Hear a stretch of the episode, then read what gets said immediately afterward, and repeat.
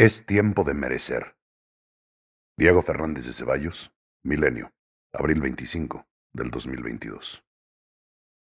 Con motivo del trámite legislativo que desechó la reforma constitucional en materia eléctrica enviada por el Ejecutivo, debemos reconocer el mérito de los partidos políticos PAN, PRI, PRD y MC. Plantaron cara al gobierno y no se dejaron amedrentar atendieron a las opiniones más calificadas en la materia y honraron a cabalidad el nombre de su alianza o coalición. Va por México. Es verdad que el camino que facilitó esa unión opositora lo pavimentó el autor y promotor de la iniciativa. El torrente de injurias, bravatas, amenazas, burlas y sandeces que vomitaba todos los días desde Palacio Nacional en contra de quienes opinaban diferente y de los que tenían en sus manos validar o mandar a la basura la tal iniciativa, fue determinante. En términos rancheros, se echó el caballo encima.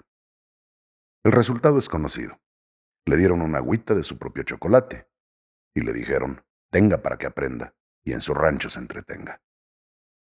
Pero más allá del merecido soplamocos que recibió el pendenciero, los diputados opositores lograron acabar con el mito de que Tartufo su Alteza Pequeñísima, es invencible.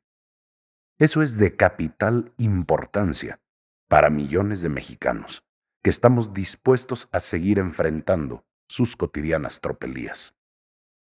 Está claro que no luchamos en contra de una fuerza mayor e irresistible, sino de un impostor enfermo, insuflado y pernicioso. Su verdadero poder es del tamaño del miedo que muchos le tienen. Y como se le acabó el mito, ahora se refugia en el mitote.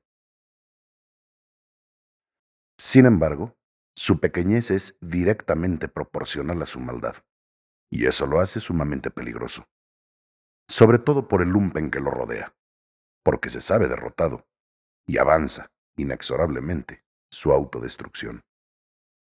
Cuando él y los suyos califican de traidores a la patria a los disidentes, evidencian la barbarie que han puesto en marcha. Olvidémonos de elecciones libres y democráticas.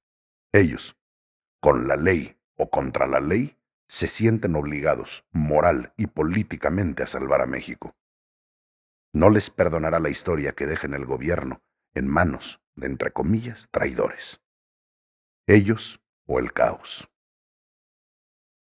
Cuanto hace el sátrapa, lo justifica porque él encarna a México, piensa por México y decide el bien de México. Sus seguidores tienen prohibido pensar, decir y decidir. Su lealtad debe ser ciega y reptante. Los que pensamos, decimos y decidimos en libertad somos el anti-México. Así de repugnante.